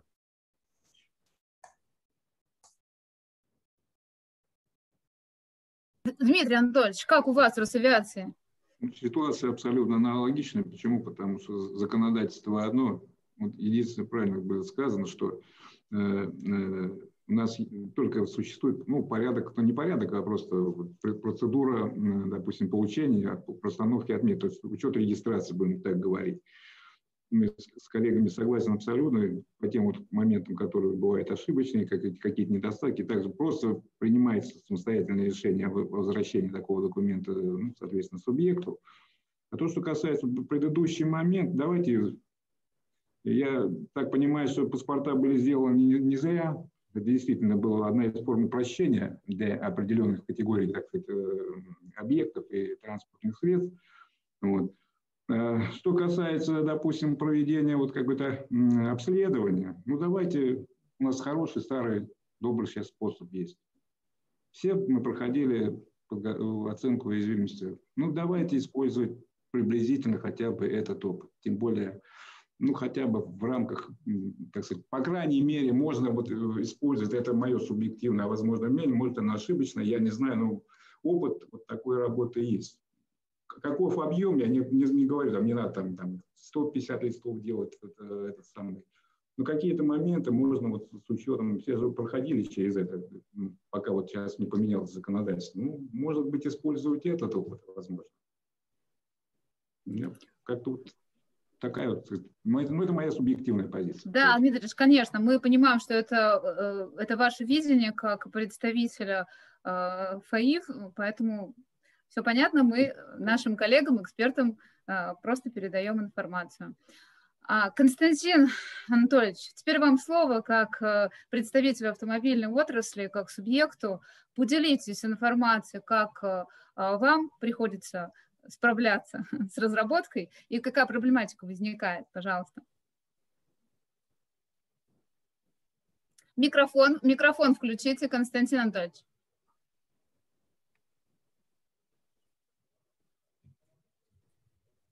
Слышно сейчас? Да, да, да, все отлично. Да, добрый день, спасибо за внимание. Я являюсь представителем перевозчика, то есть субъектом транспортной инфраструктуры. В ходе выполнения действующего законодательства по обеспечению транспортной безопасности на сегодняшний день, также для получения спецразрешения перевозки опасных грузов, мы столкнулись, э, по-другому нельзя сказать, с огромной проблемой. У нас вышла в свое время значит, организация «Спутник» компании «Спец», которая позиционирует себя как специализированная организация в области обеспечения транспортной безопасности. Они, в свою очередь, сказали, что выполняют внесение в реестр транспортных средств. Разработают паспорт обеспечения транспортной безопасности, обучают и аттестовывают силы транспортной безопасности. В итоге заключили с ними договор Работа проходила в том ключе, что нам дали опросный лист, отправили фотографии транспортных средств по электропочте, как всегда это делается. Далее дали на подпись разработанный план. Потом мы направили в Росавтодор. По прошествии примерно месяц-полтора пришло уведомление о приеме этих паспортов Федеральным дорожным агентством. Так как мы подумали, что еще на этом сэкономим, и эта организация на порядок меньше цены предлагала, в отличие от других организаций. Прошел месяц, нам пришло уведомление и Ространснадзора о проведении неплановой проверки. Далее, что на паспорт не соответствует требованиям постановления правительства 1640. Плюс еще, естественно, выписали штраф. Такая же история была у наших коллег из БАШ «Взрыв технологий». Соответственно, у меня возникает на сегодняшний день вопрос. Что нам делать как перевозчикам в такой ситуации? Как объект узнает, что его паспорт соответствует требованиям? Ну вот я уже от вас услышал, а кто значит, имеет право заниматься этой деятельностью. И еще один вопрос. Существует ли ответственность у этих вот э, компаний, непосредственно у спутника, перед транснадзором за осуществление своей деятельности? И вот еще, как вам, как вышестоящему руководству, я хотел задать насущный вопрос. У нас существуют на сегодняшний день на рынке международные перевозчики. Такие братья наши, как, например, Казахстан, заходят на наш рынок о перевозке э, спецгрузов. У них э, на сегодняшний день существует разрешение, на основании чего они получают это разрешение. Если мы на сегодняшний день бьемся за получение паспорта, после этого получаем значит, разрешение на спецперевозки. Как их проверяют на сегодняшний день? Спасибо большое за внимание. Да, и имеют ли они вообще э, на сегодняшний день разрешение на перевозку вот таких вот средств? Спасибо. А, спасибо, Константин Анатольевич. Ну, а, если я правильно поняла, когда Дамир Альбертович обозначил, субъект несет ответственность. Соответственно, скорее всего, не разрабатывающая организация, а субъект, который нанимает эту организацию. А, Елена Анатольевна, у нас тут с вами тоже, я думаю, как раз возникнет диалог. Вы как организация, которая разрабатывали, как считаете, Ваша ли ответственность или все-таки э, от субъекта, которому вы паспорт передаете? И в будущем, если нужны какие-то изменения, ему снова к вам обращаться или субъект сам носит эти изменения в паспорт в дальнейшем и предоставляет в агентство? Подключайтесь. Да, я подключилась. Добрый день. Слышно меня? Да, отлично слышно. Пожалуйста. А, смотрите, по поводу того, что каким образом а, вносятся изменения да, в паспорт, если они необходимы, э, данный вопрос, э, ну, опять же, я согласна с предыдущими ораторами, да, и хотел бы его э, продублировать. То есть никакой процедуры по внесению изменений в паспорт, по его переутверждению нормативно не прописано. Соответственно, мы сами также не понимаем, а также этот вопрос мы уже задавали в Министерство транспорта, да, но ответа не получили. Какова процедура после того, как э, мы, ну, как спецорганизация, допустим, да, по договору сделали э, перевозчику паспорт обеспечения транспортной безопасности, да, и если э, субъект получил какие-то замечания, да, о которых он нам сообщил, то вот процедура переутверждения и внесения изменений, она никак не определена.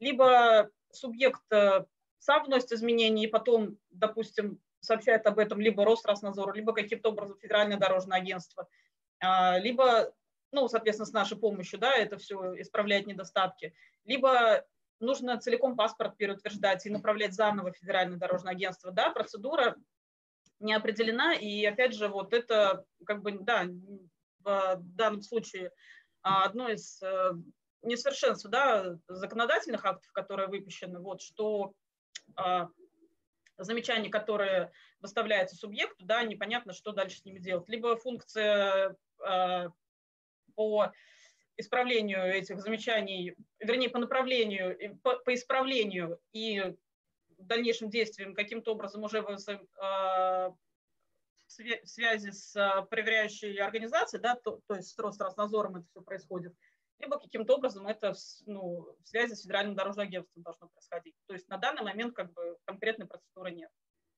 Вот, по поводу выбора организации, да, которая вам будет разрабатывать э, паспорт, если субъект сам не может этого делать, то рекомендуем, конечно же, обращаться в спецорганизации, которые имеют большой наработанный опыт в этой области, да, и проводили и оценку уязвимости, и разрабатывали планы обеспечения транспортной безопасности.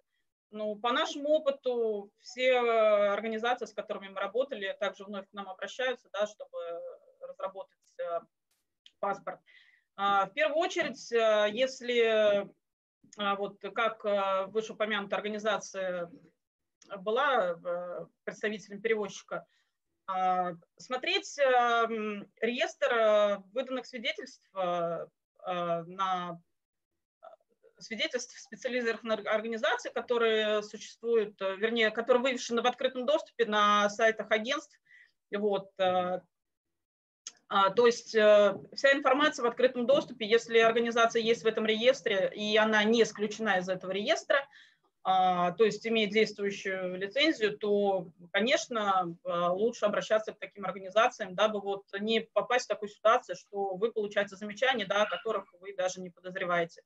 Ну и если же перевозчик обращается к какой-то организации, то рекомендуем э, грамот, ну, э, читать договор, да, и вносить свои коррективы в части того, что все-таки а, организация-разработчик должна нести какую-то ответственность. То есть а, она должна выполнить свою, а, свои обязательства, выполнить свои услуги в полном объеме, без замечаний, если какие-то замечания есть, то, соответственно, они их устраняют в полном объеме.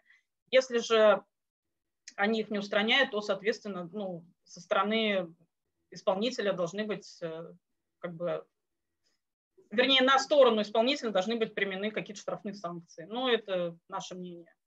Потому что действительно сейчас, э, да, привязки к спецорганизациям нет, и как бы, да, вот обращаются такие недобросовестные исполнители к перевозчикам, ну и получается, да, что перевозчик несет э, дополнительные расходы, как э, в плане проведения не разработки, да, может быть, даже новых паспортов, да, у а, спецорганизации, но и также, да, может попасть на штрафные санкции. Благодарю, Елена Анатольевна. Дамир Альбертович, вижу опять вашу руку, пожалуйста. Да, Елена Анатольевна, в принципе, уже сказала, на самом деле это просто договор двух хозяйствующих субъектов. Все. В нем можно все написать подробно, все процедуры, все последствия. Здесь даже федеральное агентство вообще ни при чем. То есть вот да, конечно. два хозяйствующих субъекта работают в рамках договора. Какой грамотный составленный договор все проблемы решает. Если просто так отнеслись к договору, ну тогда это проблема субъекта. Конечно. А еще сразу вопрос. Специализированные организации, вы сказали, они попадают э, в список специализ... специализированных организаций. Да. Как, э, как есть какие-то критерии к таким организациям? Я так понимаю, у вас есть опыт у э, формулы безопасности транспорта, как в этот реестр попасть, в этот список? А есть ли какие-то требования к этим организациям? Поделитесь. Чтобы коллеги тоже понимали, к кому обращаться и на самом деле, а кому не стоит. Да, конечно, все специалисты, работающие в данных организациях, э, обучены по транспортной безопасности, аттестованы по транспортной безопасности и, соответственно, а, имеют э, опыт э, в и проведения оценки уязвимости, да, и, ну, и разработки планов обеспечения транспортной безопасности, так как а, а, лицензии регулярно продляются, да, то, соответственно, организация действующая, организация работает, а, организация а, а, предоставляет э, отчеты да, об оценке уязвимости, которые согласовываются Федеральным дорожным агентством да, в достаточном количестве, да, без замечаний, ну, на основании которых ну, организация могла бы лишиться лицензии. А, коллеги из э, агентства, у всех ли есть такой список на сайтах, который можно посмотреть и обратиться к одной из таких организаций? Я же сказала, что нет. Можно, да, я, наверное, отвечу. У нас есть 289-е постановление правительства у всех агентств. Это аккредитация специализированных организаций. Там написаны все критерии, и у всех агентств есть обязанность, как только мы вносим, э, аккредитуем специализированную организацию в качестве специализированной организации, мы обязательно на этом, э, у нас на официальных сайтах агентства вешаем эту информацию. В том числе и вывешиваем информацию по специализированным организациям, которые лишены аккредитации в случае нарушения требований и порядков. А, поэтому, коллеги, наши зрители, пользуйтесь обязательно, а, пользуйтесь услугами тех, агентств, э, тех организаций, которые потом а, не нужно будет самим исправлять и разбираться с проблемами. Давайте тогда перейдем к вопросам из чата, потому что в целом, если у коллег э, больше нет необходимости добавить э, к законченным вопросам, я предлагаю перейти к вопросам из чата, потому что они тоже накопились. На самом деле приходили вопросы и на почту организаторов. Что не успеем задать, как вы знаете, мы собираем, а, формируем э, письмами в агентство, в Министерство транспорта, в Ространснадзор в этот раз обязательно будет направлен, так как их нет а сейчас с нами. А, соответственно, будем направлять и ответы рассылать. Давайте тогда начнем вот с этого вопроса а, ко всем агентствам. Какие критерии и порядок установления конфигурации границы зоны транспортной безопасности объекта? Критерии а, и порядок установления конфигурации. А есть такие критерии, где их можно посмотреть? Как они устанавливаются? Согласно же этому? Ну, давайте попробую я сначала ответить. Значит, ну, что касается транспортных средств, непосредственно в постановлении правительства уже определено, что конфигурация воздушного, э, воздушного судна, то есть это граница вот э, внешнего контура. То есть вот эта зона транспортной безопасности воздушного, то есть транспортного средства воздушного транспорта. Что касается установления зон транспортной безопасности, ну, это было всегда прерогатива, в принципе, субъектом, он может в рамках того, что когда будет проводиться оценка уязвимости, все это согласуется, определяется, так сказать, вот здесь будет это, здесь будет зона транспортной безопасности, здесь будет перевозочный сектор, здесь будет технологический, здесь зона свободного доступа. И потом это все, так сказать, приводится в графической составляющей. Ну, это, по, по, если исходить из планов, по опыту планов транспортной безопасности. Ну, в общем-то, это, собственно, исходя из особенностей того или иного э, объекта э, транспортной инфраструктуры, потому что вот сказать, что это вот будет типовые какие-то вещи, это невозможно. Почему? Потому что каждый объект имеет свою специфическую особенность. Вот у меня, в общем-то, все. Коллеги, поддержите, Леонид Анатольевич? Да, поддерживаем. У нас границы зон транспортной безопасности по транспортным средствам определены уже в постановлении правительства 1637. Ну а по паспортам по IT постановление 1651 у нас, э, они только в наших подведомственных организациях, и там тоже вопросов нету. Кто определяет, определяет специализированная организация, устанавливает уже сам субъект непосредственно. Тут у нас все отработано. Игорь Николаевич. Я прошу прощения, э, коллеги, э, но был сбой. Я вопрос не услышал. Э, конфигурация зоны транспортной безопасности. Есть ли какие-то критерии? Э, коллеги из Росавиации, Росморячета уже обозначили, как по железнодорожному транспорту. Есть критерии или обозначения зоны транспортной безопасности? Этот момент упущен.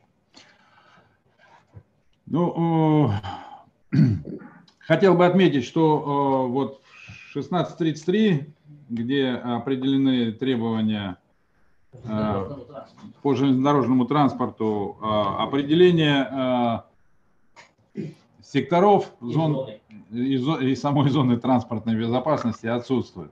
Поэтому пользуемся старыми наработками, то есть по 495 му и э, в целом как бы держим эту линию э, и ждем э, внесения изменений существующую Благ... законодательную базу. Благ... Благодарю, значит, мы будем ждать вместе с вами. А, следующий вопрос а, по тоже а, по всем агентствам. Существует ли какая типовая методика проведения субъектами самостоятельного обследования принятых на объекте мер по обеспечению транспортной безопасности и типовая форма оформления результатов такого обследования для приложения к паспорту АТБ? знаю, у кого-то есть, а у кого-то нет. Поделитесь. Ну, в Росморрешлоте все на сайте у нас э, размещено, так что пусть все субъекты пользуются. Типовая форма, рекомендованная нами, но каждый субъект, опять же, может туда вносить свои изменения, дополнения, либо что-то не учитывать. Спасибо. Ну, у нас, насколько я понимаю, такого, таких методических рекомендаций нет у Росавиации, но мы исходим из того, что, собственно говоря, э, вводить э, субъект в какие-то рамки и вот не давать возможность проявить ну, какую-то сказать, вот, возможность какие-то э, свои умственные способности, условно говоря. Ну, наверное, нет, потому что ну, каждый, каждый объект сам по себе специфичен, поэтому тот объем информации, который будет содержаться в, в акте, соответственно, будет исходить из вот этой специфики транспортного объекта транспортной инфраструктуры. А, Дмитрий Анатольевич, а, раз вы у нас а, уже на связи, сейчас давайте тогда к Росавиации я вопрос озвучу. В соответствии с пунктом 11 постановления 1603 необходимо привлечь в соответствии с паспортом для защиты объекта или проведения досмотра, дополнительного досмотра, подразделения транспортной безопасности, ну, включающие работников, оснащенных средствами техническими, досмотра, видеонаблюдения. Достаточно ли будет привлечь на договорной основе подразделение транспортной безопасности и достаточно ли будет привлечь такое подразделение только для защиты объекта? Ну, ну э, подразделение транспортной безопасности, оно для этого существует, чтобы осуществлять защиту, так сказать, э, объекта от законного вмешательства в целом. Ну, э, что касается оснащения, ну, видимо, здесь пошло, на мой взгляд, может быть, не, усиление конструкции, может, нормативно. Раньше такого, по-моему, у нас не было в этих самых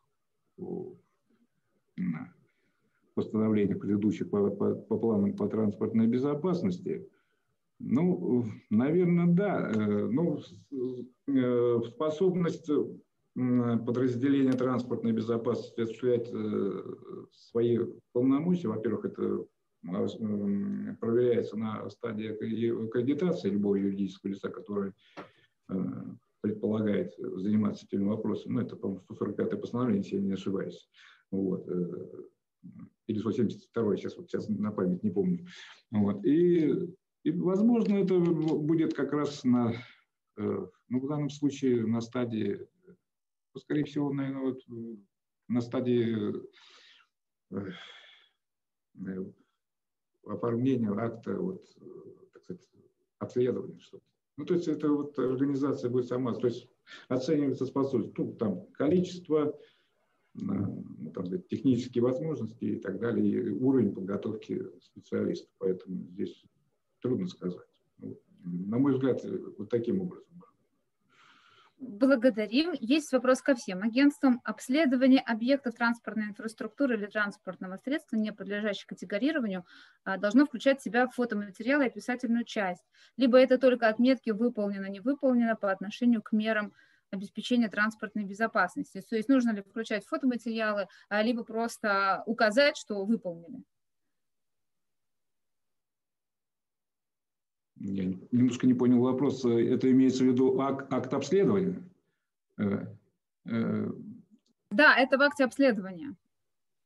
Ну, к сожалению, действительно было до этого сказано, что акт обследования, э, то есть как бы требования к акту по, по большому счету ни, ничем не оговорено, что должен содержать. Но если это будет сделано, я думаю, что, наверное, ну, по опыту оценки уязвимости, как правило, такие э, фотоматериалы специализированные организации постоянно прикладывают, чтобы было видно, где что, как это выглядит э, в натуральном виде, скажем так. Поэтому я думаю, что в данном случае это, наверное, не будет лишним. Ну, все зависит от объема этого документа. Если, чтобы не перегружать сам документ, ну, наверное, может быть, э, не так критично будет эта ситуация. Леонид Анатольевич, вы ну, сказали, да. что да, Конечно, заглядывайте. Желательно, чтобы это было, да, но если этого не будет, то ничего страшного. Главное, чтобы все остальное соответствовало. Спасибо. А, коллегам из Росжилдора вопросы. По какой категории должен быть аттестован работник, занимающийся разработкой паспорта безопасности объектов транспортной инфраструктуры. Чем, чем определено, что разработка паспорта осуществляется аттестованным работником? Игорь Николаевич написали, что для вас вопрос. Ну, я считаю, что э, он должен быть э, как минимум по восьмой категории аттестован. ну то есть иметь представление о тех определениях, понятиях, которые присутствуют в сфере обеспечения транспортной безопасности и знать нормативную базу. Благодарю. Сразу к вам вопросы зачитаем. Если ЖД-станция на сегодня категорирована, но по всем характеристикам не подлежит категорированию, что должен а, субъект разработать, план или паспорт, и от какой даты будет считаться срок отсчитываться?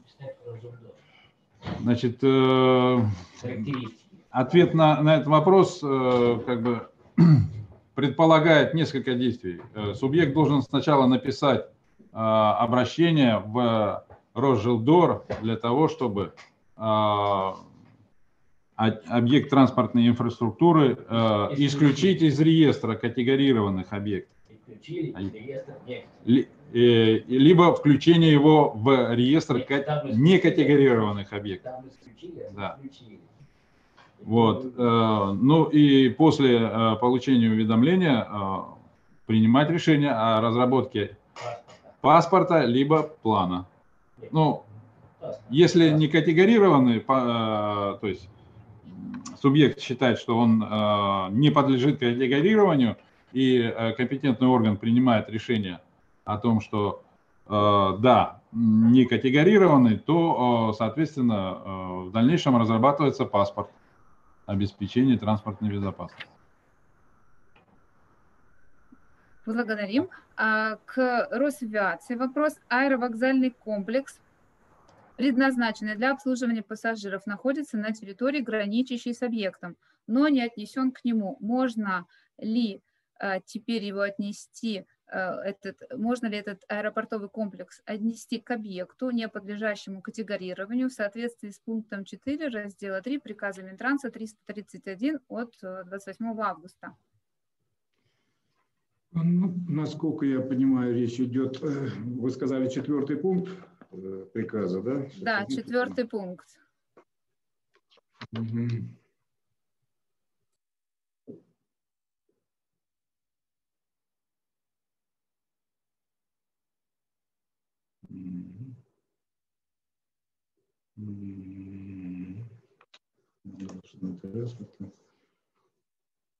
Ну, понимаете, здесь вопрос очень э, такой интересный, потому что э, очень много, очень много э, бывает субъектов, которые осуществляют деятельность непосредственно в аэропорту. Ну, скажем, даже, скажем, орган управления воздушным движением, самостоятельный субъект, значит, может быть, АВК быть выделена в самостоятельный субъект, но если он был категорирован до этого, значит, если они считают, что его надо принимать решение о переводе в некатегорированный, значит, как вот по образу подобию, как коллега, коллеги с Росжелдора говорили, значит, такая же процедура происходит и здесь. Поэтому э, здесь все зависит от того, что было раньше. Если он был как бы самостоятельным и считался объектом транспортной инфраструктуры соответствующей категории, допустим, неважно, там третий, четвертый, там какой, первый, второй, значит, на, если вопрос решается, так сказать, э, а, в этом плане, то, наверное, надо вот в этом, по, по этому пути идти. А, так сказать, сказать, что вот они являются, не являются, это надо исходить из, из истории вопроса, потому что, ну, может быть, был как это, категория имел, а сейчас собирается быть некатегорированным объектом. Если такое решение будет принято, ну, соответственно, будет составляться э, паспорт транспортной безопасности такого объекта. Как-то так вот. Ну, благодарим. А Если вы сумел ответить, я прошу прощения, сумел ответить, ну, значит, самое. Если нужно будет, мы подумаем над этим вопросом чего плотнее.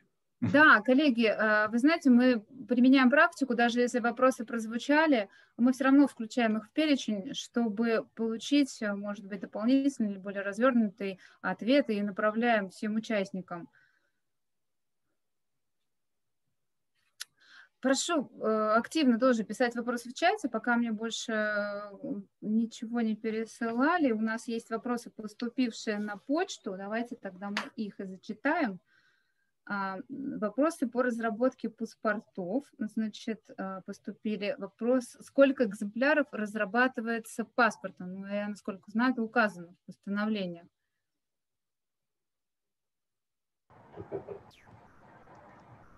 В Росжилдор, кстати, Игорь Николаевич, к вам вопрос. Паспорт, паспорт разрабатывается в двух экземплярах. А, это бумажное, первый, второй бумажное, и на электронном носителе предоставляется копия паспорта.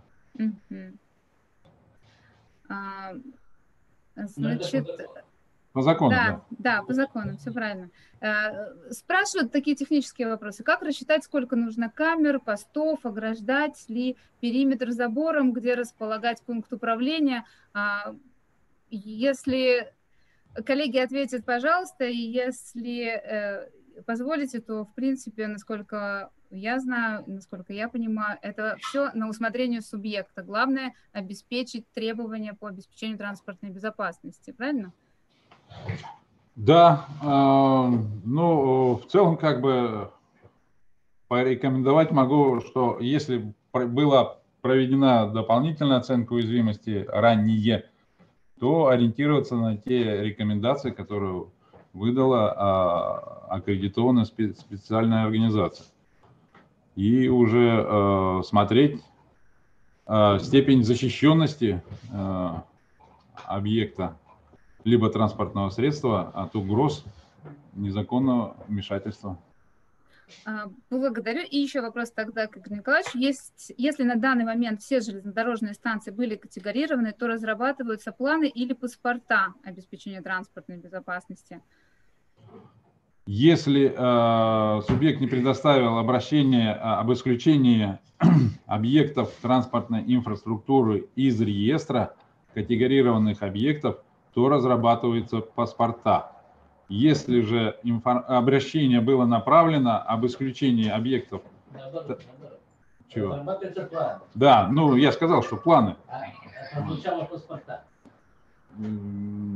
Если категорирован объект, то разрабатываются планы. Если же э, было обращение от субъекта и э, с э, исключением, да, исключением из реестра категорированы, и э, как бы принято решение компетентным органом о том, что э, эти объекты транспортной инфраструктуры включены в реестр некатегорированных объектов, то составляется паспорт. Спасибо, Благ... может. А, я на меня Благодарим. А, коллеги, кто выступает у нас сегодня экспертами, если у вас еще есть вопросы, пожалуйста, озвучивайте. Если нет, то а, вот еще к Рожелдору поступил вопрос. Исключат ли из реестра категорированных АТИ служебно-технические здания, которые по законодательству не являются объектами? Основания по приказу 377 а, уже есть.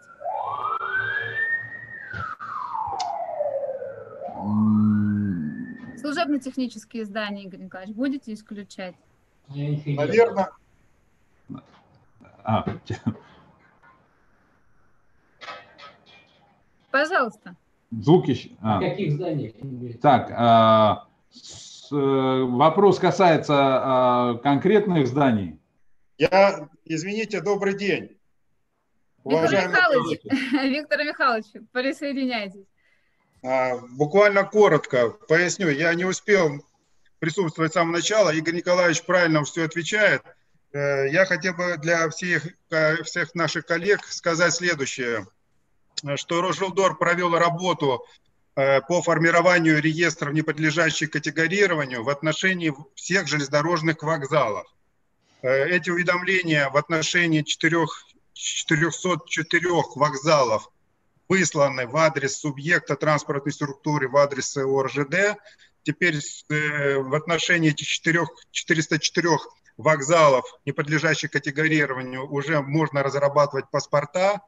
Э, сюда, конечно же, э, вошли не подлежащие категорированию все соответствующие критериям отнесения по 331 приказу Минтранса. И, э, во-первых, субъект транспортной структуры когда направлял нам сведения для формирования нового реестра, для переформирования старого реестра, э, учитывал э, то, является ли, вот если в отношении вокзала, в отношении вашего вопроса, который вы задали по служебно-техническим зданиям, является ли по сути это вокзалом. Если сам субъект предоставил сведения по этим объектам транспортной структуры, мы этот объект рассматривали и учитывали его в реестре и относили его либо к подлежащим категорированию, либо к неподлежащим категорированию. Поэтому э, все зависит от того, была ли эта информация направлена к нам. Ну, насколько мы раньше судили, что служебно-технические здания, если они выполняли роль, э, функцию вокзала, то неважно, как они называются, и на них происходило, на этом объекте происходило обслуживание пассажиров, то, соответственно, это э, здание, это, этот комплекс э, относился к объектам транспортной структуры, к вокзалам, к железнодорожным вокзалам. Все, повторяюсь, зависит, зависит от полной достоверной информации, которую к нам направлял субъект транспортной структуры в лице ОРЖД. Повторюсь, мы эту работу по вокзалам закончили, э, перешли формированию реестра неподлежащих категориям по железнодорожным станциям. Количество этих железнодорожных станций нам тоже уже известно. Остался технический вопрос их переноса в электронный вид в систему ЕГИС АТБ. Вот это кратко такой комментарий для всех, кто относится к железнодорожному транспорту, для понимания. Да, Виктор Михайлович, тогда еще раз подытожьте, все-таки вопрос перезадают. Э, с какого срока начинается срок э, реализации паспорта? Как только он, объект попадает э, в перечень исключенных, то есть как только субъект получает отметку, ответ, что он исключен из реестра, и с этого момента начинается требование по разработке паспорта. С какой даты отсчитывать срок? Ну, наверняка все э, коллеги наши и железнодорожники, и наверняка кто относится к другим видам транспорта, все понимают, как только было э, издано постановление правительства, определяющее определенный срок вступления в силу этих требований к неподлежащим категориям, там четко прописано, что, допустим, по железнодорожному транспорту 15 апреля вступает в силу данное постановление к неподлежащим категорированию. А раз оно вступило в силу, то именно с этого момента начинается, от, ну, как бы включается срок 30 дней для того, чтобы субъект транспортной инфраструктуры подготовил и направил компетентный орган разработанные и утвержденные паспорта обеспечения транспортной безопасности. То есть этот срок уже идет и уже прошло 14-15 дней с момента а, того, коллеги... как субъект должен был разрабатывать. Да, коллеги, руководствуйтесь этой информацией. А, срок наступил, нужно разрабатывать. Сразу отмечу в чат, кто пишет э, вопросы к Росавтодору, мы их обязательно направим в Росавтодор, их у нас сегодня нет на связи, поэтому все вопросы будут собраны и направлены. А, Пока вижу, что вопросов э, больше нет. Остальные вопросы, которые были поступлены, э, получены на почту, мы их э, все соберем, в том числе объединим и направим в агентство. Коллеги, хочу поблагодарить за участие. У нас получился такой активный, большой круглый стол с участием всех агентств. Очень радует. Очень радует, что отрасль не молчит и субъектам помогает Большое спасибо за это агентством.